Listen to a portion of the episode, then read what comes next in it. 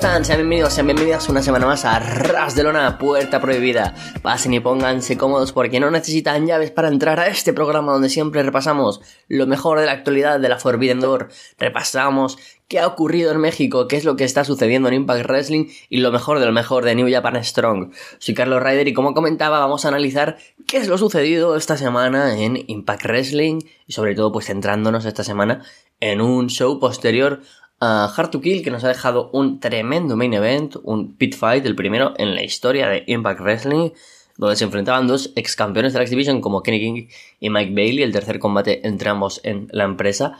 Pero no sin antes repasar, pues, por supuesto, qué pasó durante todo el, show y comentar, pues, un par de noticias. Bueno, la noticia en realidad, eh, primero, pues, la, negativa y que no quería arrancar el programa sin, sin olvidarme de esto. La semana pasada falleció Jamie Pugh, conocido en el mundo del wrestling como Jay Brisco, uno de los mejores luchadores por parejas de la historia del wrestling, una absoluta leyenda que falleció a los 38 años, conmocionando a todo el mundo del wrestling profesional.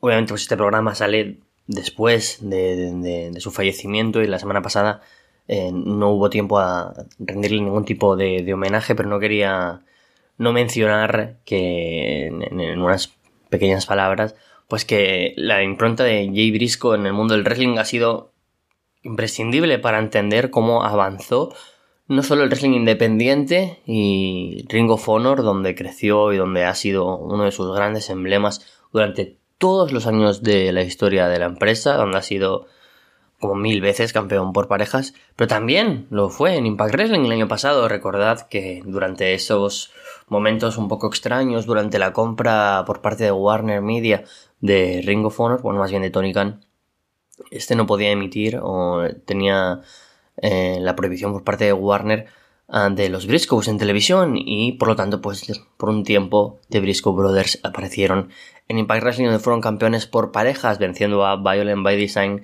el año pasado en Under Aunque fuera breve su paso por la empresa de Anthem Sports and Entertainment, es importante mencionar que solo su mero paso y apenas teniendo 5 combates o 6 ya dejaron el recuerdo de grandes combates y ser uno de los equipos pues, que más aportaron durante el 2022 a esa escena por parejas de Impact Wrestling. Desde aquí el recuerdo a Jay Brisco.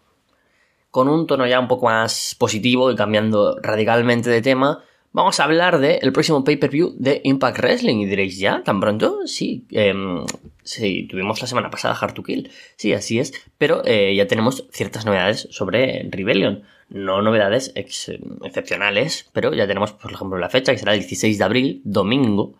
¿Y eso qué, significa? Impact Wrestling estaba mm, cambiando el modelo, o cambia, eh, ya, ya está establecido, de cuándo hacer los shows importantes para Impact Plus y Ultimate Insiders y pay-per-views y los hacía los viernes o los sábados porque vieron que funcionaba bien. Uno, que la gente seguía viendo wrestling en vivo esos días al ser fin de semana.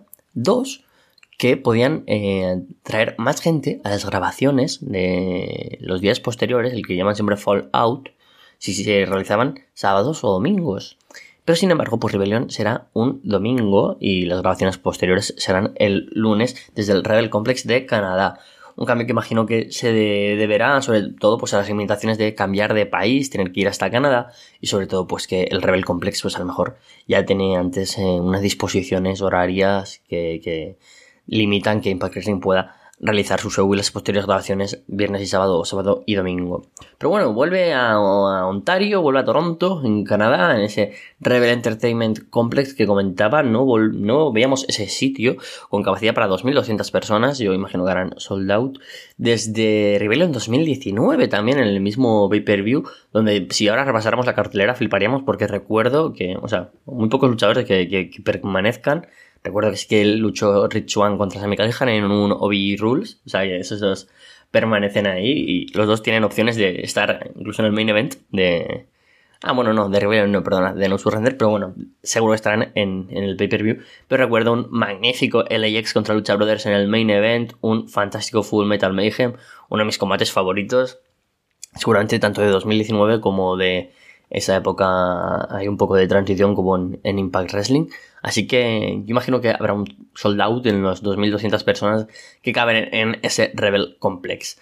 Y ahora sí, vamos a repasar qué es lo que pasó el pasado 19 de enero de 2023 en un show donde tuvimos, eh, para empezar, en un Before the Impact, a Design, teniendo la primera victoria como equipo ya establecido sobre Yuya Uemura y Delirious, quienes de nuevo pues formaban equipo. Victoria importante para Conan Angels, fue un combate divertido, la verdad me, me gustó. Yuya y Delirious son muy buenos wrestlers y entonces pues se nota que pueden tener química de manera sencilla entre ellos, sobre todo, incluso teniendo esas dificultades quizás en cuanto a idioma, pues resultan bien, pero que aquí la gracia es que la victoria para, para Con y Angels es importante porque lo primero estableces un nuevo equipo ya con victorias, sobre todo que no sea solo el, emblema ¿no? de Dinner y de Design, que sean un buen equipo, con presencia, algo parecido como y hablando muchísimo, por favor, las distancias, como de Wyatt Family, que a lo mejor en Ring pues no tenían tantos momentos, pues eh, Conan Angels aquí sí que tienen y tienen esta victoria sobre Yuya y sobre Delirious, así que bien para establecer al equipo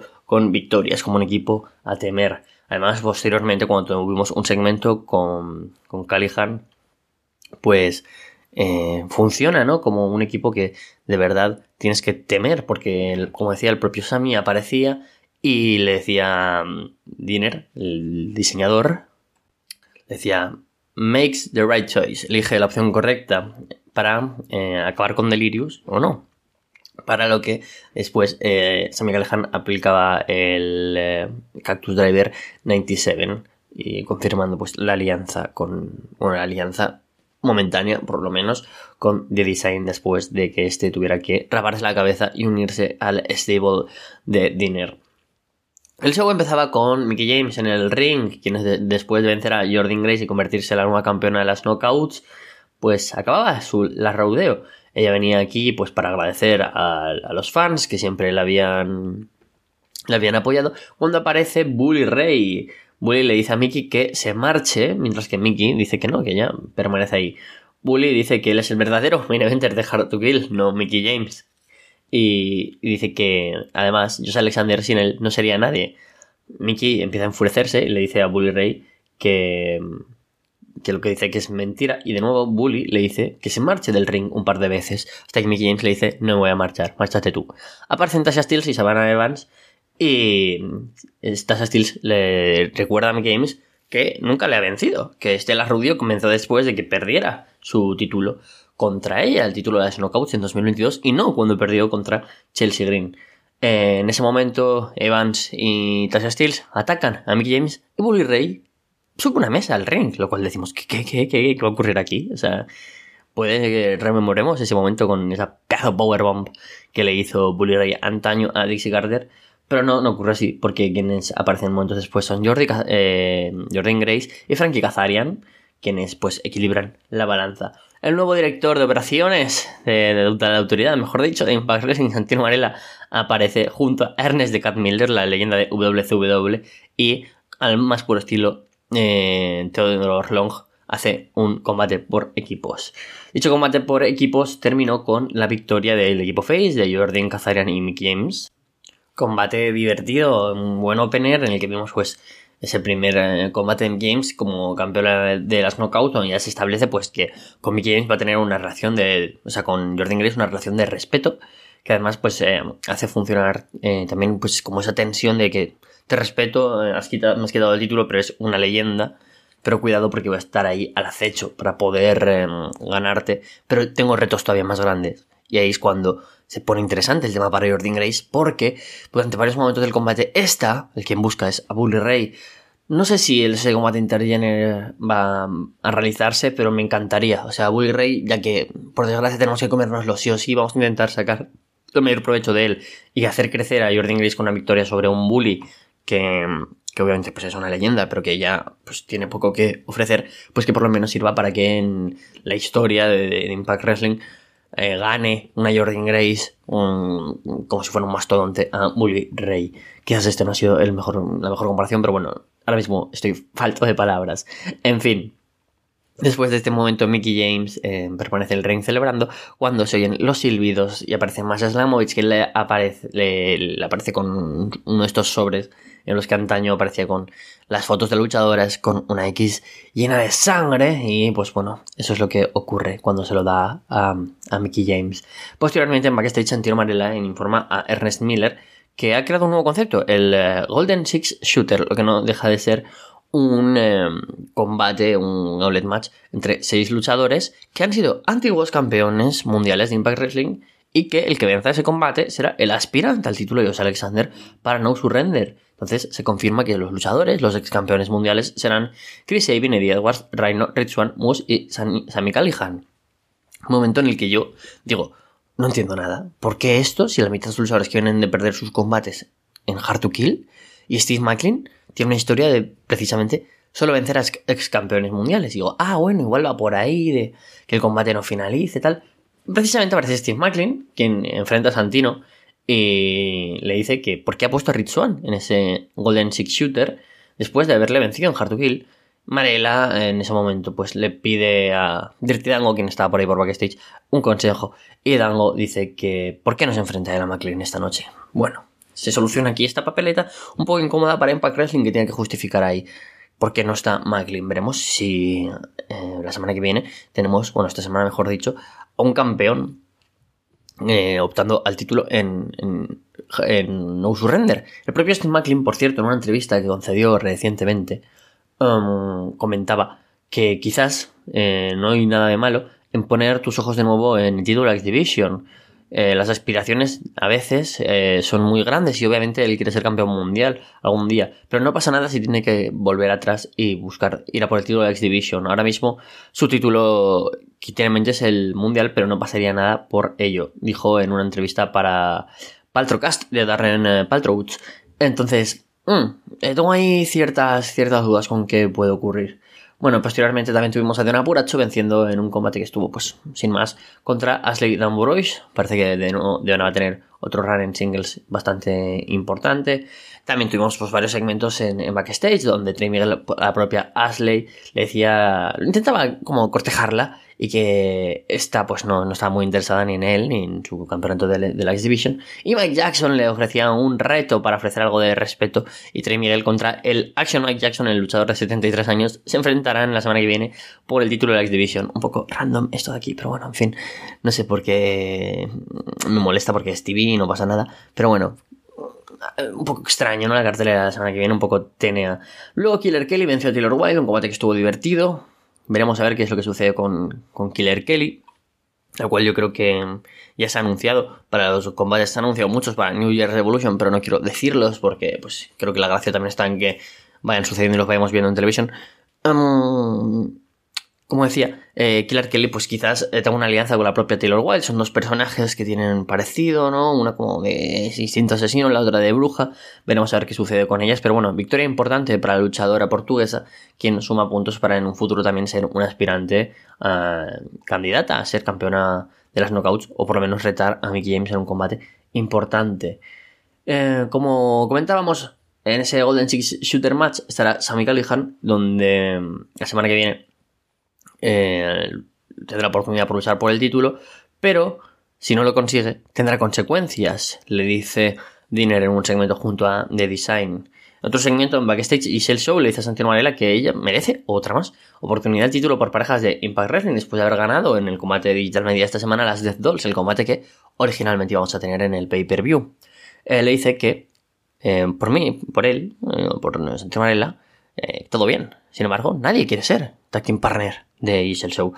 Cruza por ahí Alicia Edwards, cruza por ahí una luchadora random y le dicen, no, no, gracias. Y Vidal le dice, no lo entiendo, yo, a mí me gustaría. Es que veremos si la semana que viene, eh, porque luchará Giselle Show por el título por parejas de Impact Wrestling de las Knockouts contra The Dead Dolls, formará equipo con Jay Vidal o debutará alguna mujer o veremos algún regreso a la división de las Knockouts. Ahora mismo no se me ocurre quién podría ser, pero Ahí lo tenemos, eh, una buena noticia. Steve Macklin, como decía, se enfrentaba a Dirk Dango con victoria para Macklin, combate que estuvo bien, donde Dango, de Dango tuvo algunos momentos de mm, también de poder lucirse un poco. Me gustaría que, se uniera a Impact Wrestling, creo que podría ser un personaje interesante para tenerlo juntas y quizá Johnny Swinger, Santino Varela y pues todo esto tan, tan bizarro en algunas ocasiones. Pero bueno, fue un combate pues que no estuvo mal. Eh, en backstage, ya Miller entrevista a los major players, quienes hablan de que ellos pues tienen que ser los próximos campeones por parejas de nuevo y que se enfrentarán a Chris Bay y a Ace Austin. Moose interrumpe y recuerda tanto a Cardona como a Meyers que los problemas que tuvieron anteriormente con el título Digital Media de Joe Henry y el campeón original de Internet, Matt Cardona, reclama esa lucha por el título Digital Media y, pero antes tendrá que acabar primero con el Ballet Club la semana que viene. Así que muy probablemente tengamos Matt Cardona contra Joe Henry por el título Digital Media en una rivalidad.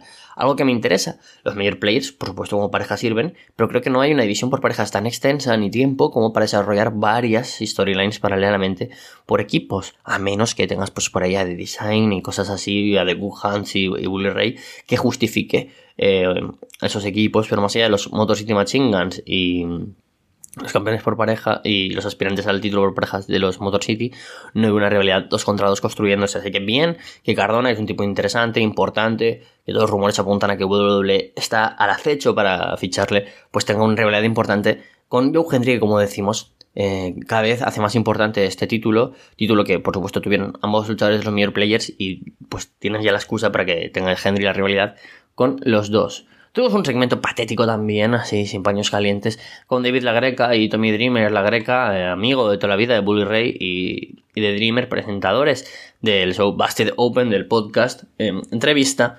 al propio Tommy Dreamer. La Greca le pregunta sobre si su, su, su relación puede ser, em, em, ¿cómo se dice? Curada, ¿no? Así puede ser reparada, ¿no? La relación entre Tommy y Bully. Dreamer le dice que no, que, ni loco, que, que él nunca volvería a, ser amigo de Bully Ray, que quizás habrá perdido esta mm, pelea, pero nunca perderá la guerra, así que va a ir a la guerra con Bully Ray. No me interesa en absoluto, no me interesa en absoluto qué es lo que pasa con Bully Ray y Tommy Dreamer, que fuera la excusa para que Scott Amor saliera fuera y traer a Santino Marella, o que sirviera como aliciente para el combate de, Josh Alexander y darle ahí pues un poco más de epicidad. Ok, pero ya está, o sea, prefiero a Tommy Dreamer como figura de apoyo de autoridad que puntualmente aparezca en alguna storyline, pero no quiero una storyline basada en Tommy Dreamer contra Bully Ray porque ya me lo veo venir. O sea, es que parece que, es lo que va a ocurrir. Por las razones que comentaba antes del estado físico y el estado en el que está Bully Ray en su punto de la actual de su carrera, creo que sería mucho más interesante que Tommy Dreamer elija a alguien para acabar con Bully Ray, ya sea Jordan Grace, que es esa opción que, a mí me parecería como más bonita, de que, un paso antorcha muy, muy, muy especial, o algún otro luchador del roster, pero no veo ahora a Tommy Dreamer luchando en singles contra Bully Ray. No tiene ningún sentido.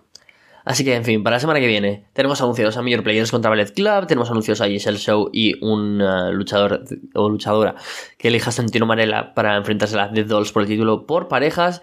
Y ese, esos dos luchas importantes, que es la lucha política Activision entre Mike Jackson contra Drake Miguel y tener el Golden Six Shooter Match entre Moose, Eddie Edwards, Sam Miguel Lehan, Swan, Chris Sabin y Rhino.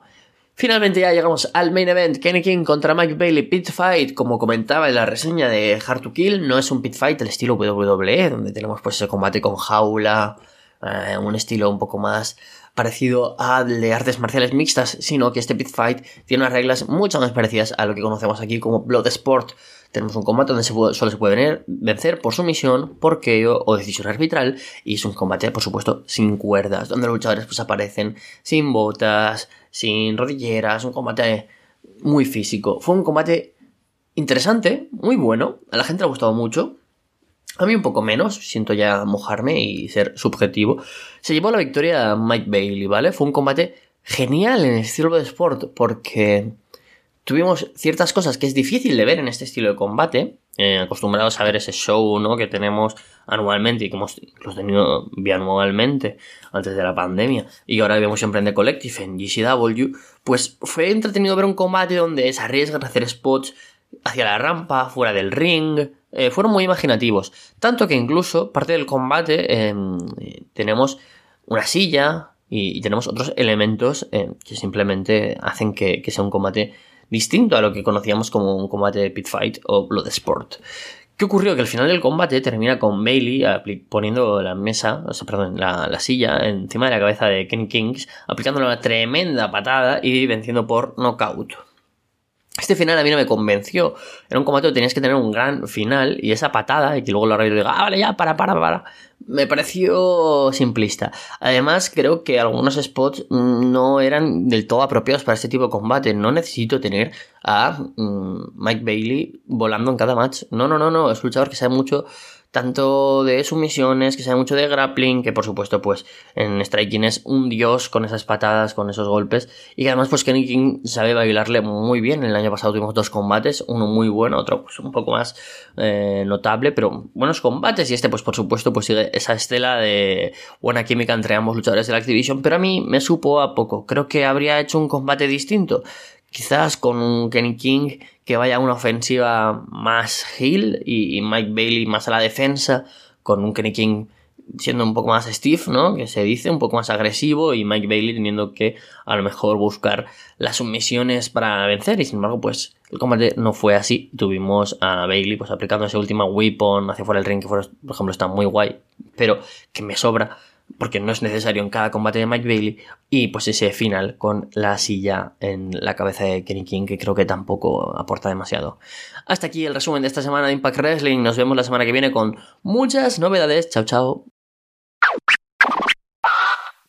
¿Qué tal amigos de Arras de Lona, Puerta Prohibida? Les habla desde México Chava Rodríguez, a hablarles de las novedades mexicanas, noticias, y una semana pues un tanto amarga, complicada, digo, eh, más allá de lo que vemos arriba del cuadrilátero, pues por un par de fallecimientos que se dieron de forma eh, casi seguida, no usaría la palabra simultánea, pero eh, complicados. En el caso de México falleció Jesús Toral, mejor conocido como Black Warrior, un hombre que, como varios, tardó en encontrar ese personaje definitivo que le diera la fama, fue bronce de ese equipo de los metálicos para gente que quizá evoca finales de los años 80, principios 90, con oro, con plata, también ya fallecidos, oro que falleció durante una lucha en la Arena Coliseo, se hizo lo que llamaríamos viral actualmente su fallecimiento, participación en AAA, sobrino de Blue Panther, tuvo después del mediados de los 90 el personaje de Black Warrior con máscara, vinieron campeonatos, éxitos,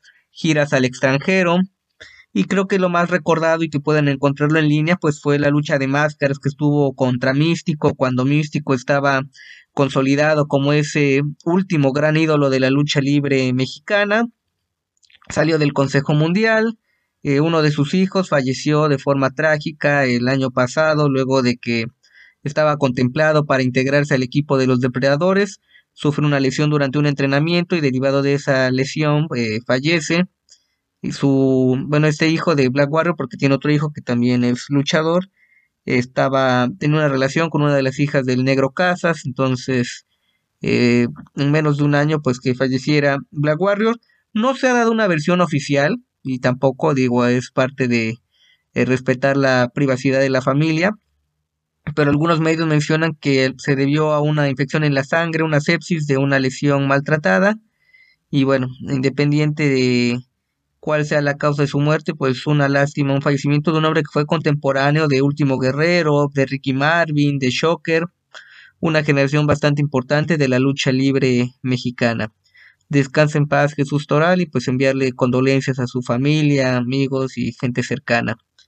Y siguiendo con esto de fallecimientos, que mencionarles que yo me enteré a través del grupo de Telegram de Ras de Lona, entonces si no están suscritos pues sigan el, grupo de Arras de Lona en esa eh, plataforma de, para comunicarse, pues el fallecimiento de uno de los hermanos Brisco, de Jay Brisco, de una situación eh, tremenda, ¿no? Bastante complicada, este aparente accidente, acompañado de sus hijas, el mensaje que compartió su esposa estremecedor que pedía eh, oraciones para que se restablecieran pronto sus hijas, y en el caso de que no estén tan con la carrera de, de Jake, pues creo que te habla de la trascendencia, el talento de un luchador con clásicos, no solamente en la escena independiente, sino en Japón, en México, y eso es lo que quería recomendarles esta semana.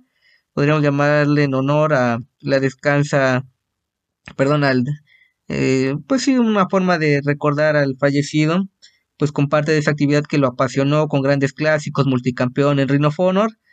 Tuvo participación en el Grand Prix en la Arena México. Eh, tuve la suerte de estar presente ese día en la Arena México, estupendo ambiente, se tocaron el himno nacional, banda de guerra y un nacional mexicano, obviamente.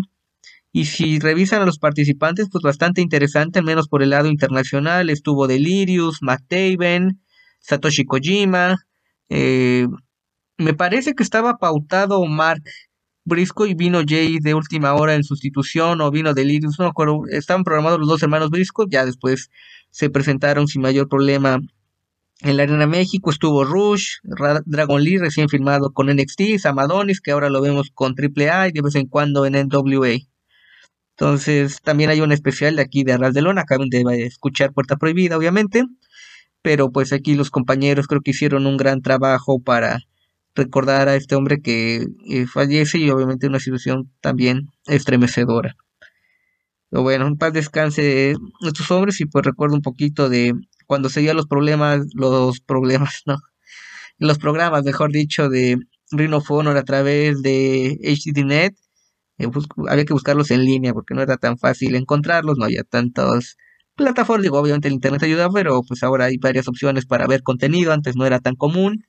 Y si analizamos los nombres de esa época, pues genial, desde los American Wolf, eh, los John Box, Kevin Steen, el genérico, Jerry Lynn, que traía este push impulso. Ya les he dicho que no soy tan eh, convencido de hablar de estos anglicismos, pero pues ese impulso que tuvo Jerry Lynn, pues derivado de la película de luchador con Mickey Rourke, The Wrestler, véanla si no la han visto. Entonces, ya después de toda esta situación que me alargué, pero no aburrirlos, podemos hablar de lucha libre mexicana, que ver, situación de los últimos días. Les voy a hablar de una función que fue de lo último destacado de 2022, perdón el desfase, si son seguidores cotidianos de Puerta Prohibida.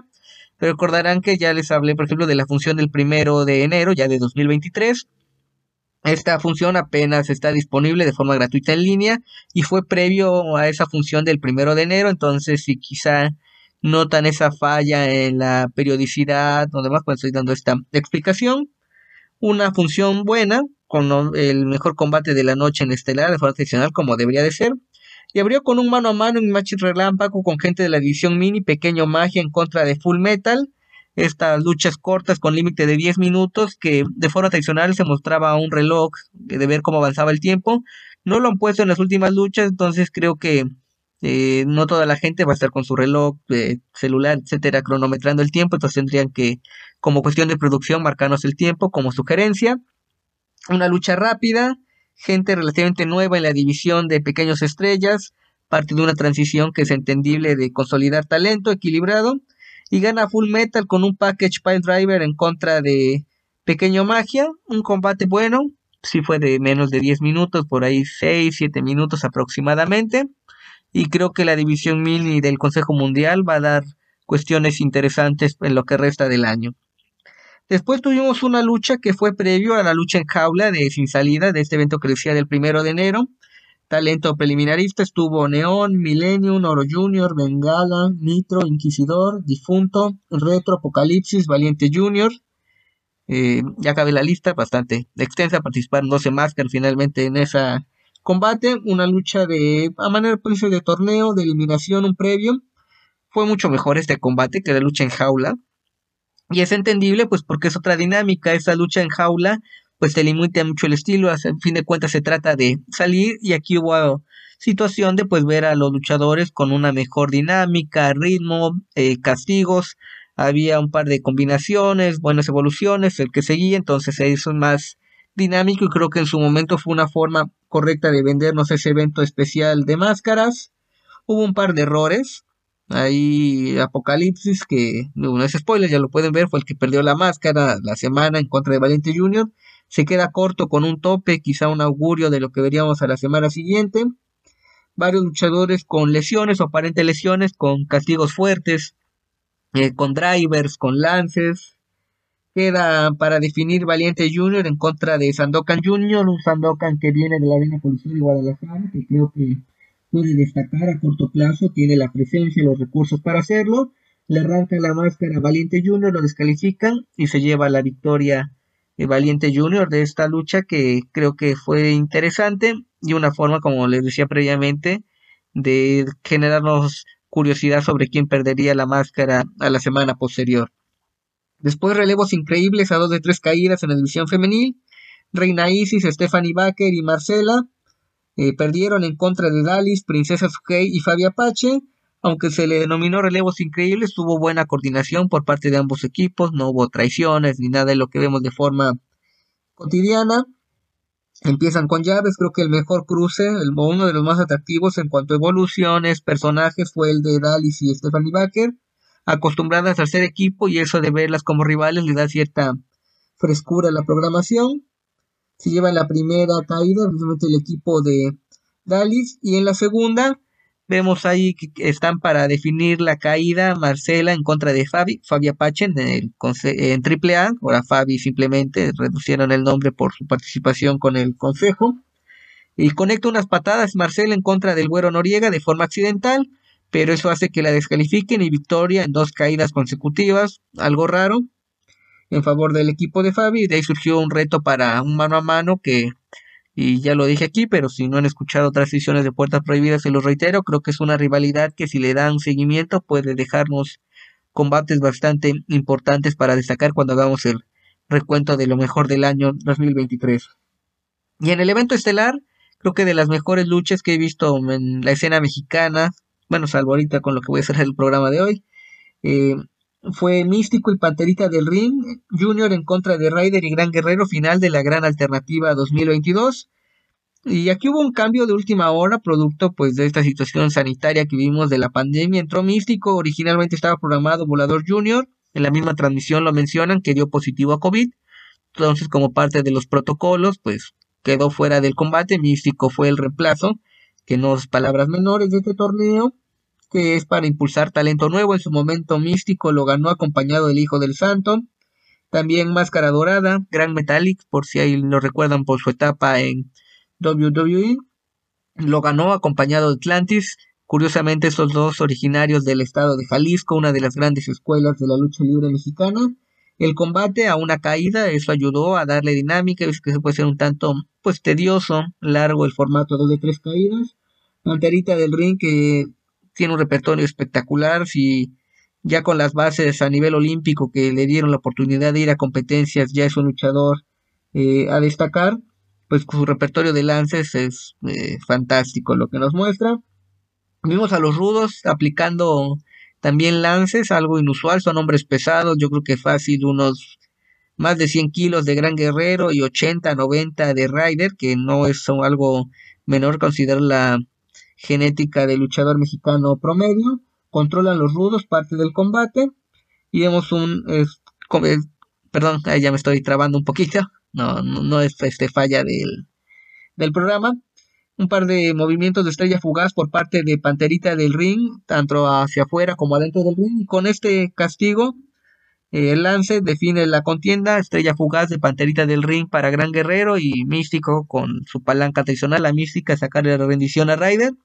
Gran combate, no lo pondría como de lo mejor del año, pero se agradece de que mejor, la mejor lucha de la función, que creo que fue un evento que fue de menos a más, sea el que cerró esta función de tradicional de viernes en la Arena México.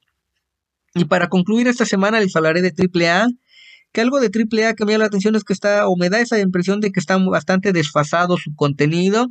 Estamos por terminar enero, digo, sé que faltan un par de días, semanas al momento de grabar mi participación, pero fue la noche de campeones en Acapulco.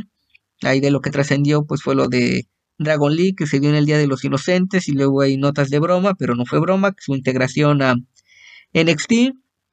Eh, Bandido contra Hijo del Vikingo, que tuvo muy buenos comentarios, se transmitió en línea a través de Five TV. No lo he podido ver, de acuerdo cuando fue la transmisión en vivo usaban mis vacaciones y estoy esperando que pues sea contenido gratuito, así como gran parte de lo que les menciono en este espacio semana a semana.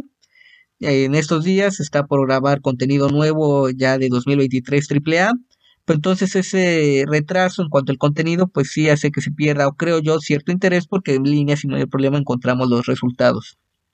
Y esto de AAA es una lucha que se grabó previo a Triple Manía una lucha de tres esquinas en Guadalajara, Laredo Kid, Taurus e Hijo del Vikingo. Creo que Hijo del Vikingo, sin tener un año tan espectacular como 2021, sigue siendo el mejor luchador o el, sí, el luchador del año sin mayor problema en AAA, con todo y que pasó tiempo fuera por lesiones. Y me preguntan cuál es la mejor lucha o de las mejores luchas del año en AAA, pues fue de las protagonizadas por Hijo del Vikingo, la que tuvo con Laredo Kid en la final del Show Center contra Fénix en Triple Manía, para mí esa es la lucha del año en AAA.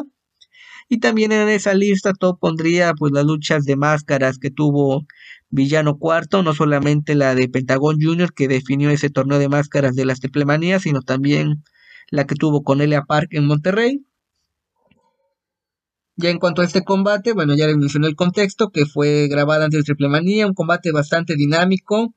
Ahí vemos hijo del vikingo que, pues, ¿por qué se lesiona tan seguido? Pues es tremendo lo que hace en el ring. Un 630 grados fuera del ring en contra de Laredo. Eh, después el público ayuda bastante, un inmueble lleno, creo que de las mejores entradas que tuvo Triple A en la provincia mexicana, quitando eventos fuertes. Este fue una grabación de televisión, podemos llamar entre comillas, normal. La, sangra de la nariz, Laredo Kid, los tres hombres se conocen. Mismos movimientos innovadores, creo que se nota el acoplamiento, eh, constancia de estos luchadores, el tratar de presentar algo nuevo para los aficionados, lo cual se agradece. Laredo Kid con castigos bastante fuertes y Creo que Laredo tendría que ser eventualmente megacampeón, pero de esa lesión que parece que está estableciendo, pues va a tardar todavía yo creo que un par de meses para estar apto para regresar al cuadrilátero. Luego de un par de golpes fuertes queda eh, sin oportunidades de ganar la contienda Laredo Kid, lo cual aprovecha Hijo del Vikingo, 630 grados una vez más, porque se lanzó, en fin, con tres, cuatro veces con girando de forma espectacular Hijo del Vikingo.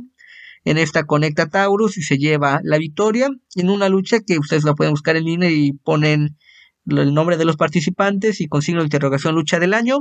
No lo pondría con lucha del año, ya les acabo de mencionar mis opciones, pero sí lo pondría yo creo que fácil en el top 5, sin mayor problema.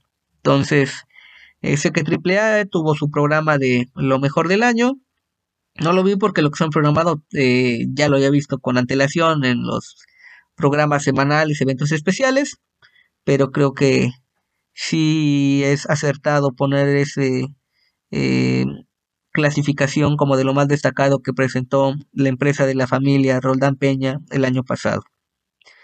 Esto es todo por mi parte. Gracias por escucharme y escucharlos, mejor dicho, aquí a los compañeros de Puerta Prohibida. Ya saben que con gusto les hablamos de Impact, de New Japan y de lo demás que salga de la escena mexicana.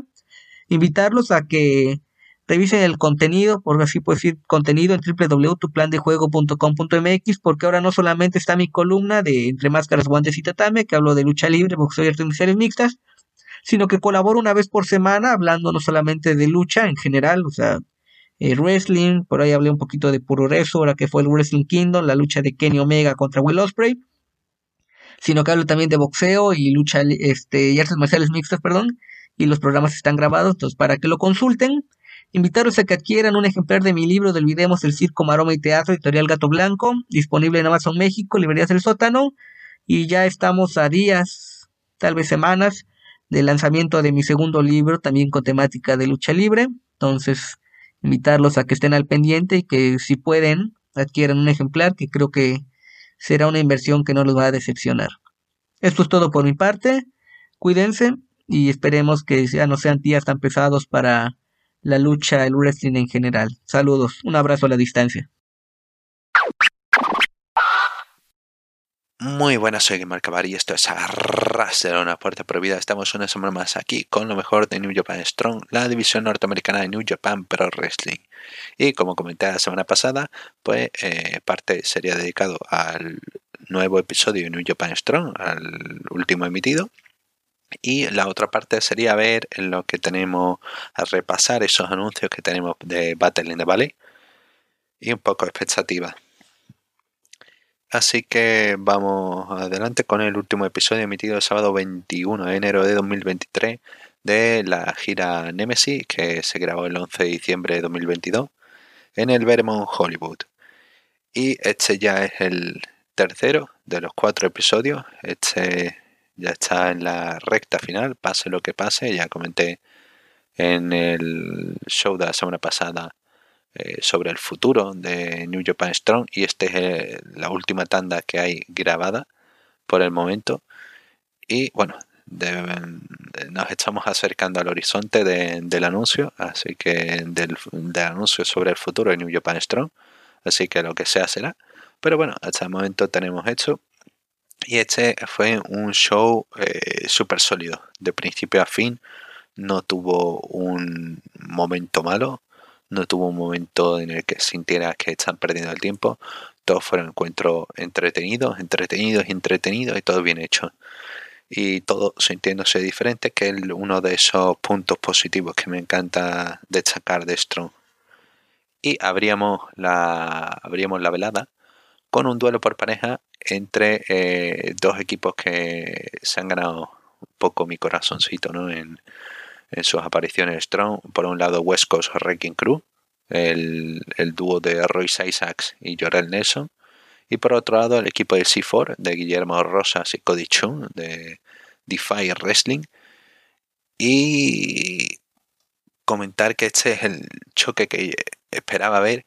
Es el, el carisma de C4 con la creatividad, con la intensidad de West Coast Wrecking Crew. Y es el, choque. Esto es lo que quiere ver en un combate de Pro Wrestling por pareja quiere ver a dos equipos dándolo todo. Y madre mía, que qué luchita, qué luchita se sacaron así para empezar, como que no quiere la cosa. Eh, empezando, empezando potente. Y es un encuentro bastante, bastante entretenido donde pudimos ver la mejor cara de Guillermo Rosas combinándose con Chun. Eh, ambos, eh, bueno, sobre todo Chun, ¿no? mostrándose más atlético, insistiendo con esos dropkicks que le queda, le queda también. Pero también Guillermo Rosa viniéndose arriba.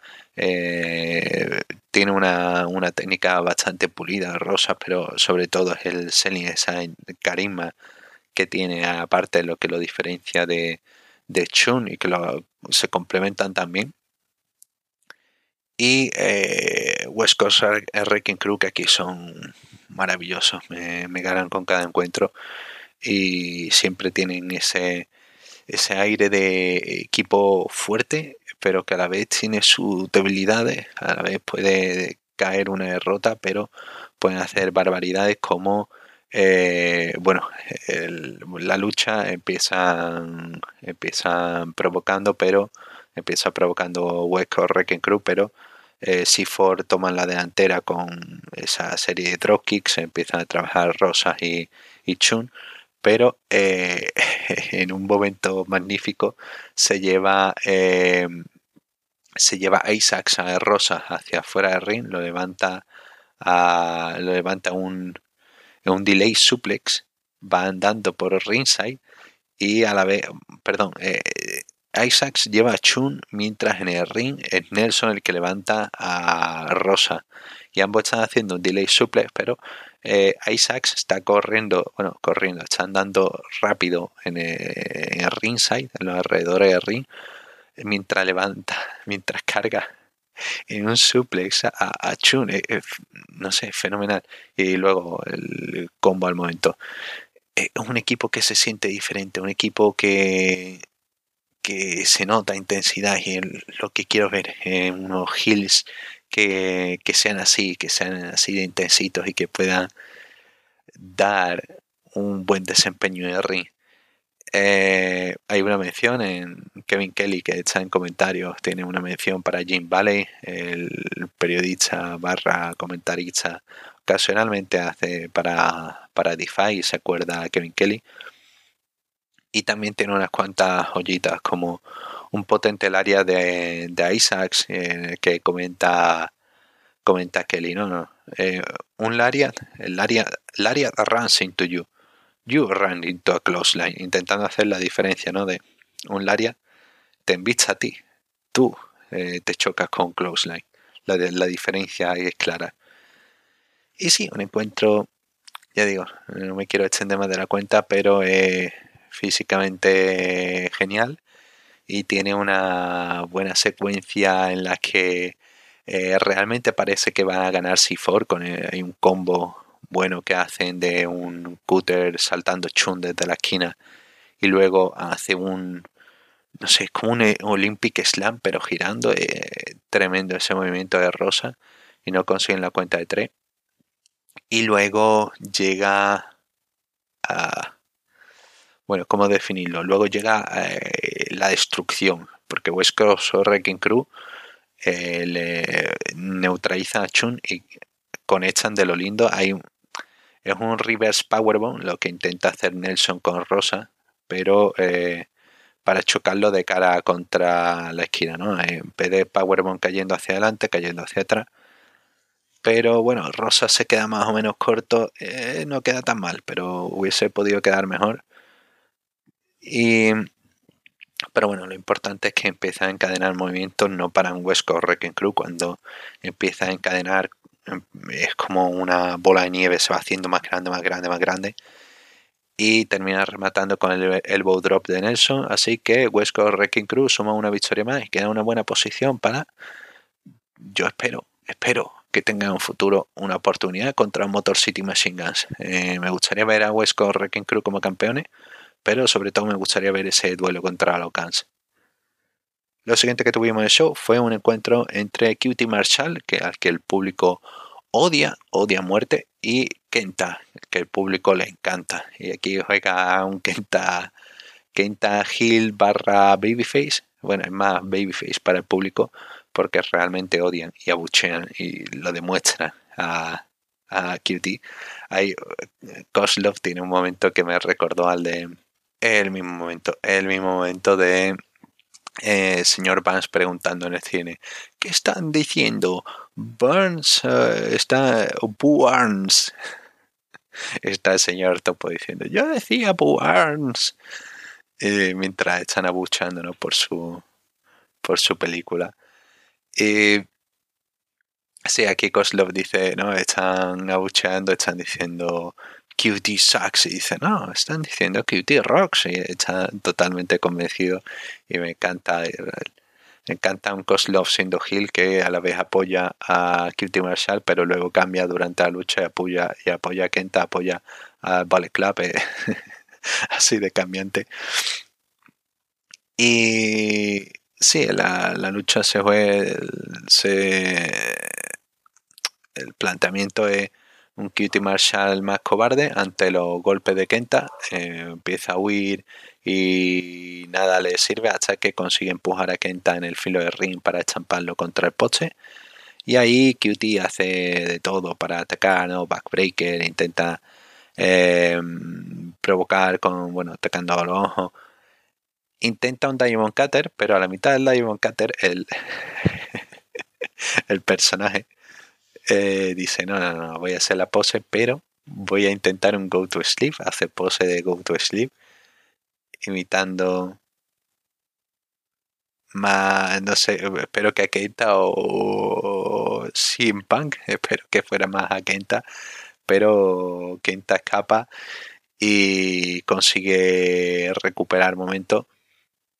Eh, Cutie consigue evitar durante unos instantes un Green Killer. Eh, pero nada, al final Kenta termina atrapándole, deja. Es una, es una lucha muy, muy simple, muy simple en el planteamiento, sin irse más allá de 12 minutos y que te deja a un Kenta babyface totalmente creíble, totalmente fuerte, en un kitty, en un cutie cobarde, pero que a la vez te, hace gracia, es que no eh, tiene una tiene una cosita, tiene una, una chispita que es como para verlo, de verdad. Eh, bueno, eso, Cutie consiguió evitar un Green Killer eh, y parecía que empezaba a ganar terreno, pero Kenta lo lleva contra la esquina. Green Killer consigue conectarlo, eh, ataca con esa patada a la esquina con, seguido de Hesitation Dropkick, un Foot Stomp, va por el Go to Sleep, pero Cutie escapa y al segundo intento de Go to Sleep, pues bueno, esta ocasión empuja a Kenta contra el árbitro, árbitro noqueado y Cutie golpea a Kenta, busca una silla, pero es Kenta el que se la arrebata, golpea con la silla y quiere, quiere finalizar, quiere finalizar con, con, la silla a la cabeza de Cutie, Cutie golpea entre piernas de Kenta, Cutie va a hacer el amago de... Eh, de utilizar un Powerbomb sobre la silla, pero Kenta escapa, eh, transforma en DDT, go to sleep y para casa. Ya digo, me he limitado a, ser muy conciso con el resumen porque es que la lucha no se presta más. Es un, es un buen planteamiento eh, que te van contando la historia, pero no hay espacio para nada más. Y todo está tan bien hilado que lo único que puedo echarle en cara de que haya algún momento así un poco más perdido, ¿no? pero no tiene, todo tiene un, todo está bien encajado, no sé, está una lucha buena sin, sin más perspectiva y que, no sé, no, no le veo ningún ningún punto criticable, bastante, bastante sólida y ya digo, eh, eh, si queréis ver un buen duelo Hill contra Babyface, bueno, en este caso, aunque sea el Babyface un Babyface temporal, mm, no veo ahora mismo, eh, me parece un encuentro bastante destacable este. Un cutie que cumple, no, no, hace nada, no hace su cutie special, ¿no? Ese Sasuke special eh, que tan mal le sale, pero menos mal. Pero sí, tiene cositas cute que me gusta y que hemos podido ver en New Japan Strong mucho más potenciado, esa faceta de Hill más cobarde, pero a la vez seguro de sí mismo, ¿no? Ese. Y lo hemos podido ver aquí con Kenta, y Kenta al final ha salido victorioso y se ha reforzado para ese Battle de Valley. Y en el main event tuvimos un choque que tenía mucha ganas de ver, que sé que mucha gente que tenía o tendría interés de ver, que era los Motor City Machine Guns, Alex y defendiendo los campeonatos Strong Open Weight por pareja contra Roppongi Vice, Roque Romero y Berreta, en nombre de New Japan. Por cuestiones voy a llamarlo Tren Barreta porque es mucho más sencillo el nombre de NIW. Y es un encuentro entre amigos, pero a la vez eh, rivales, ¿no? Y lo, al inicio Sabin y Tren quieren empezar, pero Sabin se ofrece un abrazo. Eres un best friend, ¿no? Yo soy amigo y esa es la, la, lógica que sigue Sabin. Berreta va a darle un abrazo. Oh, roll up, cuenta dos. y el único que puede abrazar a Sabin es Shelly. Son son los hermanos de los Motor City Machine Guns, hermanos entre, entre comillas que nadie me entienda, son los, el equipo perfecto ¿no? con los aliados y ahí está, los Guns eh, mejores que los Best Friends. y sí, encuentro sorprendentemente con bastante presencia de Rocky Romero, eh, un Rocky que a la vez convence para ser el underdog que, recibe más castigo, ¿no? Pero a la vez el, a la vez también tiene esos momentos de ofensiva, de contraataque que en cualquier momento eh, desconfigura al oponente. me gusta mucho eh, esta versión de Rocky cuando podemos verla, ¿no? De, vez en cuando. de verdad, Qué buena lucha, qué buena lucha. Eh, los Guns eh, empiezan a castigarle las piernas a Rocky, intentando eh, doblegarle. Y entre Dragon Screw, un momento tremendo, tiene a, Rocky en la esquina y empieza a repartirle Dragon Screw como, no, como si no hubiera mañana, ¿no? Empieza uno, empieza Shelly, saving, Shelly, saving.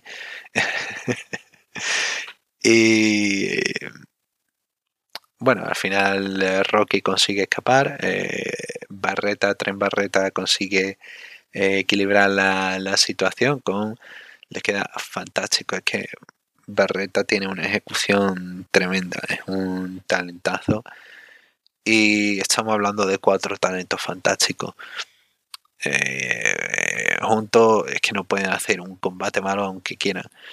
Y esta es la prueba. Le salió todo genial, ni un problema de ritmo, ni un problema todo el mundo en su momento.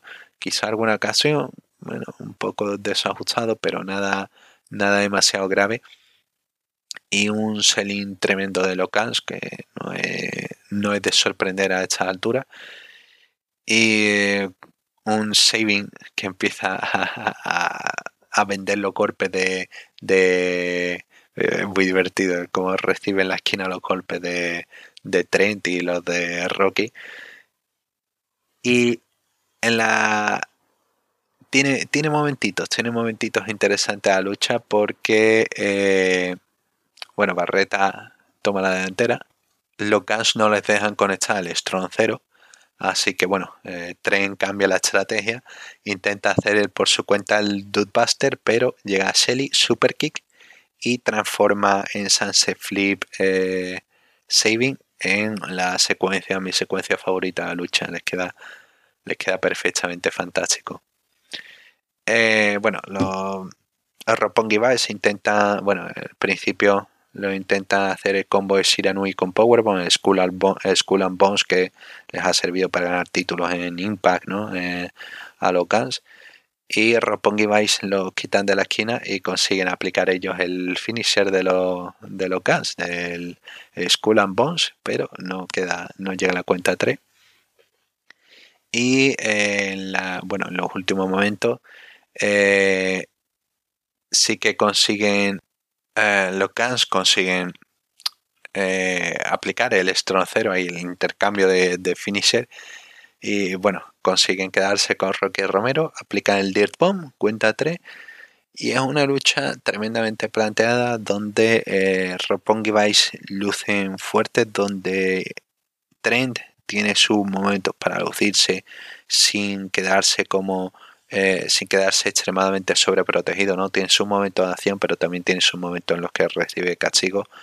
Eh, Rocky eh, me parece que es el MVP de la lucha porque carga con todo, con todo, con todo el peso de tanto de vender como de ser ese underdog que intenta y lo, cumple a la perfección. Esta lucha es donde se luce más Rocky, las características de Rocky y los Guns que eh, siguen pletóricos y siguen consumando otra lucha más fantástica por los títulos. Ya tuvimos coronación, ya tuvimos esa lucha contra Stray Dog Army.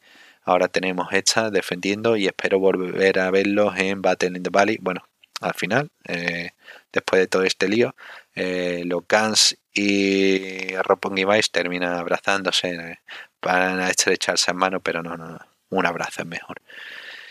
Y nada, señal de respeto, todos son amigos y ahí acaba un episodio más de New Japan Strong y la semana que viene tendremos el main event del campeonato Strong Openweight en la defensa, la nueva defensa entre Fred Rosser y eh, Peter, Pretty Peter Avalon, perdón. Eh, Peter, perdón. Pretty Peter Avalon. Esto lo voy a dejar así porque es un, un poco testamento a la al señor Avalon lo, que me cuesta decir su nombre al completo. Y sí, eh, tengo ganas de ver eso, cómo queda este Avalon más, más decidido contra Strong, contra Strong, contra Rosser en Strong. Y bueno, brevemente vamos a hablar sobre ese Battle in the Valley que nos trae un show súper, súper sólido. Por un lado, eh, bueno, los main events, la lucha más importante, estará por un lado el campeonato de WGP Mundial Peso Pesado, se ha confirmado que se defenderá. Y será entre eh, Kazuchika Okada o Shingo Takagi contra otro rival por anunciar. El show el 18, eh, defensa de Okada contra Shingo, creo que era el 11. Va a tener una semana, unos pocos días para siguiente defensa. Veremos aquí a alguien, la, la, lucha entre Okada y Shingo, veremos a alguien que salga por el reto, veremos algún tipo de anuncio. Seguramente sí, quizá alguna interferencia, quizá habrá que ver la, la cartelera de ese show para intentar cuadrar las cosas y ver cuál es el, el talento así que puede encajar. También un Okada que va a estar ocupado porque va a tener eh, otro combate de alto perfil contra Kaito Kiyomiya el 21, apenas un par de días más tarde va a tener el de Shingo aquí en Battle in the Valley. Está anunciado así que seguramente estará Okada. Y luego tendrá contra Kaito Kiyomiya, campeón GC peso pesado, en el show de retiro de Keiji Muto. Se vienen curvas para Okada, se vienen curvas para el señor Shingo Takagi, se vienen curvas para todo y se viene una semana muy interesante para los, fans sin duda alguna. Campeonato de WGP de mujeres se defenderá entre Kairi contra Mercedes Monet y esta es una lucha que espero que acabe en límite de tiempo, pero va a ganar Mone. Porque espero que gane, eh, porque espero que quede en límite de tiempo. El título lleva, como quien dice, dos meses. Ha tenido nada más que una defensa de seis minutos, porque en el DOM no había tiempo para más. Y la, la coronación con, de Kairi contra Mayu. No, no, no había más tiempo para desarrollar esto. Entonces, no quiero que el título acabe ya, quiero que le den espacio a Kairi y además así puedes tener algo más de historia. Una Mercedes Monet enfadada porque ha empatado contra Kairi. Ahora bien, Monet puede aguantar un límite de tiempo de, digamos, creo que al ser título IWGP se tendría que aplicar la regla IWGP, así que sería eh, una hora de, de límite de tiempo. ¿Puede aguantar Mercedes Monet una hora? Lo dudo. Entonces me parece que lo más lo dudo porque es un cardio, tiene que echar un cardio adaptado, un pay-per-view de 3-4 horas, va dedicarle una a toda la lucha me parece un riesgo, sobre todo contra alguien que lleva varios meses sin estar encima de un ring, bueno, ha estado entrenando, pero como Monet no ha estado no ha estado participando activamente en, eh, aunque ha estado entrenando, pero no ha estado trabajando en ring. Y ha, invertido mucho dinero New Japan en ella, entonces no, espero, bueno, Bushiroad, no espero que le den ese momento para que se lesione a la primera. Eh, espero una lucha al menos 20 minutos, espero que tenga su espacio y Mercedes estado entrenando, estado entrenando en el dojo, está en el dojo de New Japan en Los Ángeles, ha estado participando en el seminario del último fin de semana junto con Kushida, junto con Fred Rosser, junto con el resto de talento Clark Connors, etcétera, del Lea Dojo. Y sí, parece que está dispuesta a darlo todo. No quiero que el reinado de Kairi acabe en dos defensas, el primer reinado de la historia del título creo que quedaría muy chulo como historia del título eso, ¿no? Mercedes Monet viene como estrella internacional, acaba hecho en límite de tiempo. Pero mm, supongo que si te has gastado tanto dinero, eres Bushy Rock, te has gastado tanto dinero, quieres que sea una cara eh, y quieres darle todo cuanto antes y quieres ponerla ahí como campeona de IWGP y aprovechar también y como hay show grande o lo que quieran hacer grande eh, con Stardom en un par de meses eh, sí creo que Mercedes Monet con el título es la elección a la que van a optar aún así tengo mucha intriga tengo mucha ganas de ver cómo se resuelve. Eso ya hemos visto anteriormente en WWE que tiene que ambas pueden trabajar perfectamente entre ellas y bueno con, y, sin estar entre ellas. Eh, pero es que no sé hay algo que no me termina de encajar de esta lucha. Veremos cómo la afronta Mercedes Monet que eh, creo que hay más dudas que certezas en, en cuanto a qué puede demostrar fuera de, WWE espero que al menos personalmente me la, me la quite de un, de un golpetazo. Por otro lado, Fred Rosser se defenderá el campeonato Strong contra Kenta. Esta vez me salto spoiler, eh, spoilers, pero la salto. Fred Rosser defiende contra Peter Avalon y Kenta que había ganado la, la reto en Strong Survivor en, aquella lucha de, de hace un par de semanas pues eh, reta contra Fred Rosser, un combate de alto perfil para, para Rosser, que no es que sus anteriores rivales hubieran sido sencillos, pero ahora tiene un Kenta, una figura destacada en New Japan, y que supongo, espero que si quieren elevar el nivel, eh, le vayan a dar el título a Kenta. Jay White contra Eddie Kingston, un, un duelo que apuesta por el talento de un choque de, de estilos, quiero muy interesado por ver, y sobre todo con el futuro de Jay White en el aire. Un Filthy Rules Fight, una lucha sin cuerdas y sin descalificación entre Filthy Tom Lawlor contra Homicide, en la cual creo que eh, ambos van a tener su espacio, van a estar acomodados, tanto Lawlor con, con su técnica como Homicide y su brutalidad. Es la, creo que esta es la, la que puede robarse el show, ojito a esta, a esta lucha. Y bueno, el pre-show, que también tiene un encuentro que creo que se puede robar el show, como eh, Alex Coughlin contra Jer Kratos, que es una rivalidad que llevan tiempo construyendo. Un Kratos potente que puede hacerlo todo contra un hombre también potente que también puede hacerlo todo. Y el Debbie Finley contra Bobby Fish, que tampoco espero mucho. En fin, por el momento una carta bastante prometedora y veremos a ver cómo se sigue desarrollando, que pueden añadir más, que pueden, si pueden estar los Guns, si pueden estar qué pasará con esa lucha por el campeonato de WGP mundial, que estará retando. Eh, varias cositas interesantes, habrá alguna sorpresa más por parte de All Elite, a ver qué, qué hay. Y si se pasará eh, Kenny Omega eh, como campeón de WGP US. Así que sí, muchas cositas interesantes. Y nada, seguiremos hablando esto en una próxima edición de Arras de una puerta prohibida. Un saludo y hasta la semana que viene.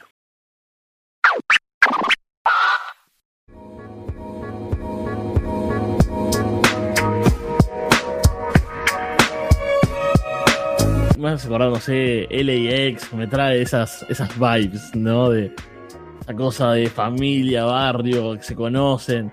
Bueno, referencia a los padres, te educaron así.